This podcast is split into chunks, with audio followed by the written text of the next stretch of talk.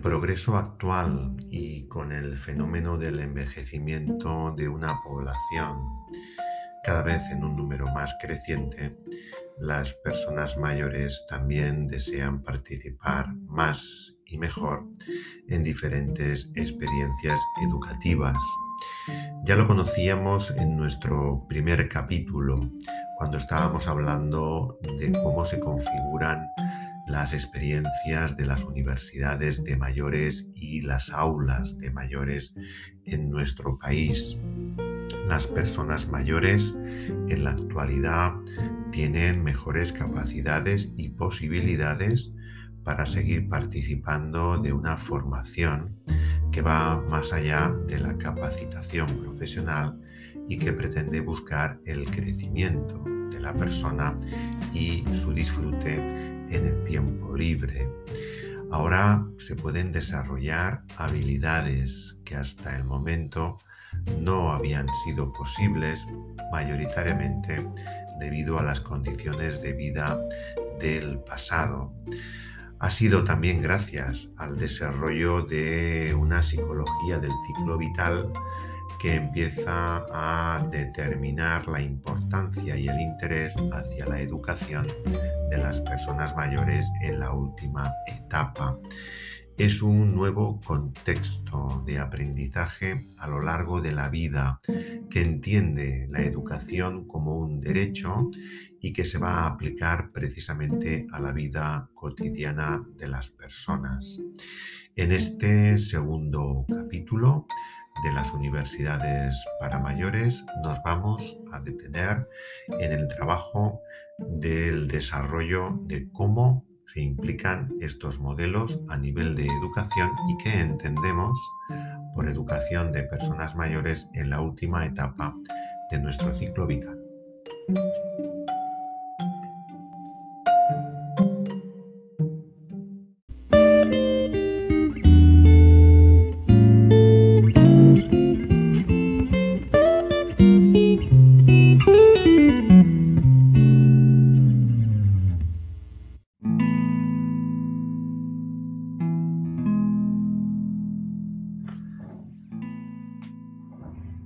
Han sido varios los acontecimientos internacionales que han promocionado el aprendizaje a lo largo del ciclo vital. Ya conocíamos en nuestro primer capítulo de las universidades de mayores cómo se inició este tipo de movimiento a nivel eh, primero europeo y después a nivel internacional. Pero entre el nacimiento de la primera experiencia universitaria en Toulouse con nuestro profesor Pierre Berlas, que creó eh, en el año 73 la primera experiencia, eh, hasta principios de los 90, que en nuestro país se configuran las universidades de mayores, hay entre medio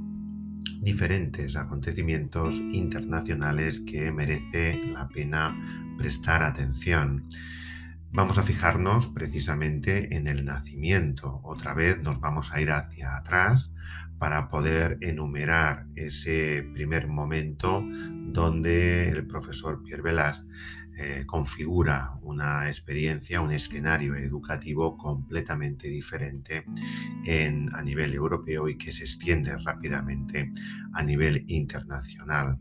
Nos detendremos, por lo tanto, más adelante en poder hablar también de cómo se inaugura, cómo se configura ese movimiento en nuestro país, en Cataluña, en un primer momento, a finales de los años 70, y luego cómo a principios de los años 90 se configura en el resto de comunidades autónomas cuando estamos hablando de las universidades de mayores, porque si hablamos de aulas, también a finales de los años 70 también hay diferentes movimientos, como bien enumeramos en un principio, como movimiento de aulas de personas mayores en diferentes territorios en el Estado, en el estado español.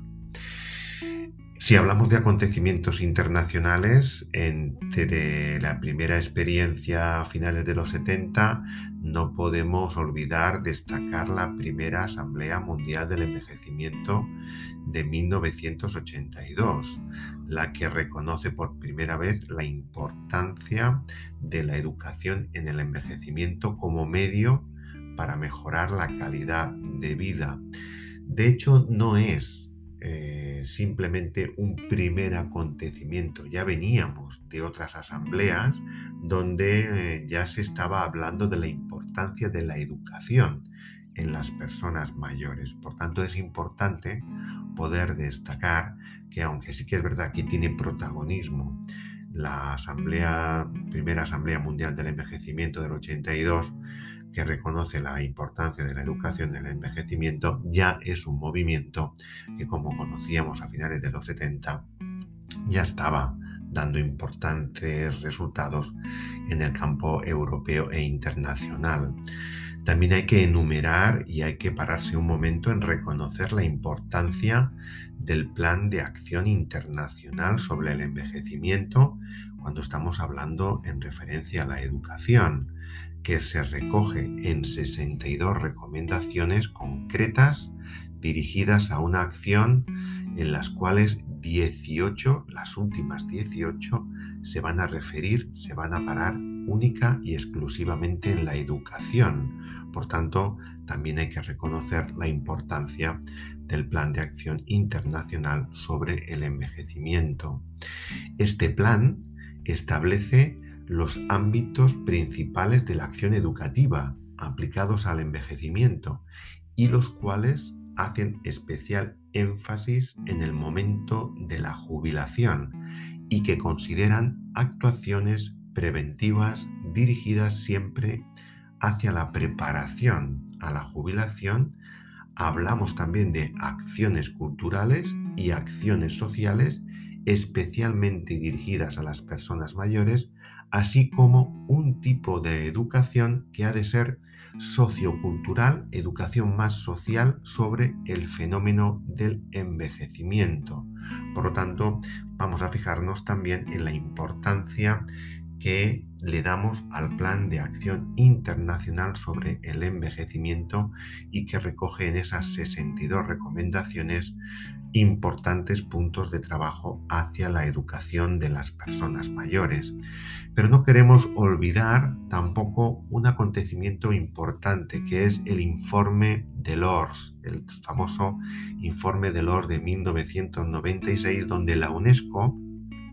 nos va a definir los aprendizajes y cómo se propone una idea de educación que va a brindar a todos los sujetos, a todas las personas, la posibilidad de una ciudadanía mucho más activa, mucho más democrática, a través de cuatro pilares básicos. Son los grandes cuatro pilares del informe de LORS. Aprender a conocer, aprender a hacer, aprender a vivir juntos y aprender a ser.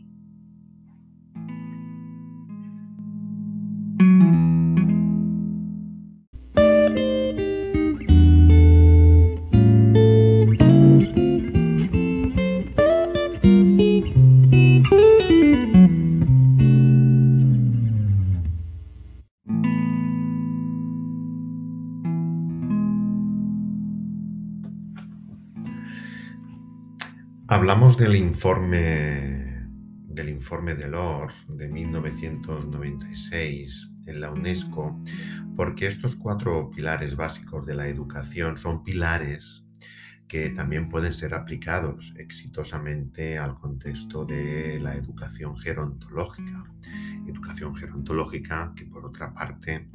es la que estamos desarrollando en el aula senior 55 y más. Además, esta visión de la educación convierte a todos los profesionales que quieren trabajar con personas mayores en mediadores entre unos aprendices, que son personas mayores que tienen historia de vida, que tienen experiencia de vida y la cultura en la cual nos encontramos, que en nuestra vida cotidiana estamos viviendo todas en, este, en esta sociedad. Siguiendo estas consideraciones, por lo tanto, del informe de LORS, podemos afirmar que tenemos dos grandes metas o tenemos dos grandes finalidades en el ejercicio de la educación gerontológica dirigidos a las personas mayores. Por tanto, los podemos resumir en dos puntos principales. La persona mayor, primer punto, está en el centro del proceso de enseñanza-aprendizaje. Hablaremos más adelante de qué significa, este contexto, este concepto de eh, enseñanza-aprendizaje, porque es a veces una definición que nos lleva muchas veces a poder situarnos en el contexto de trabajo de,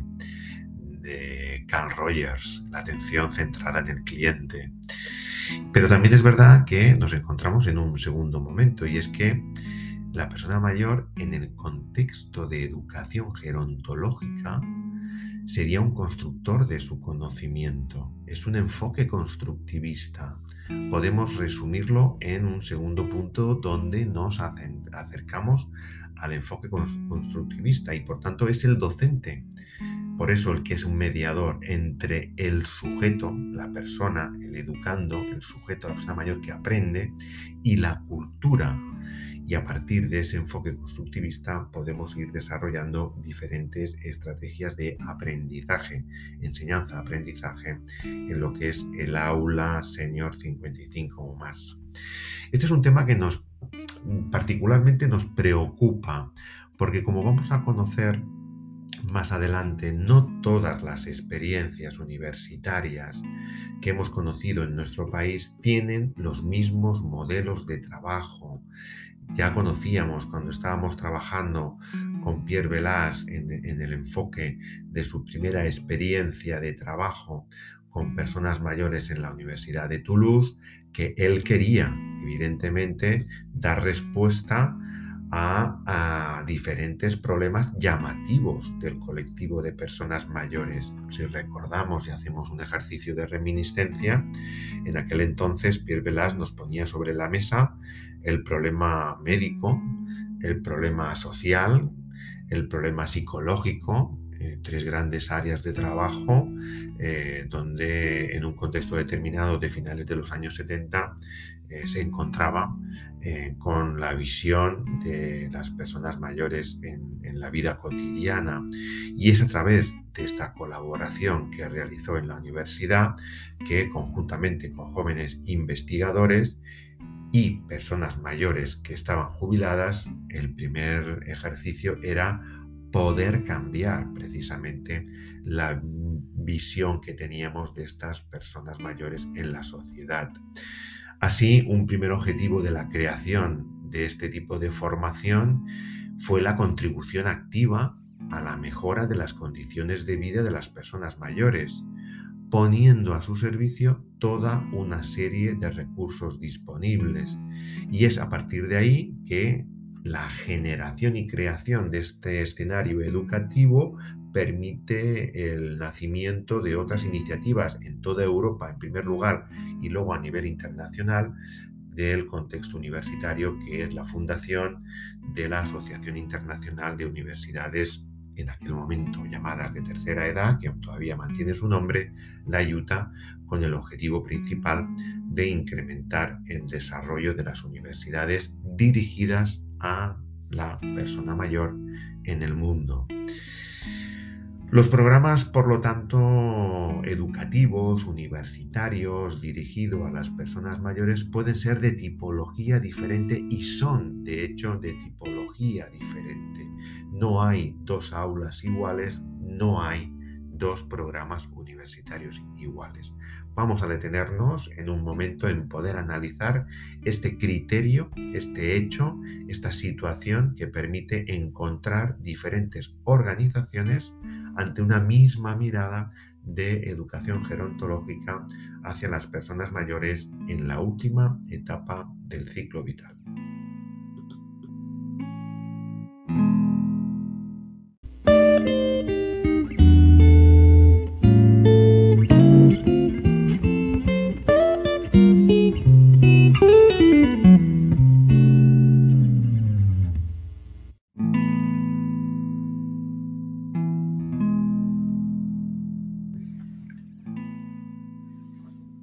Decíamos que los programas universitarios para personas mayores eh, pueden ser de tipología diferente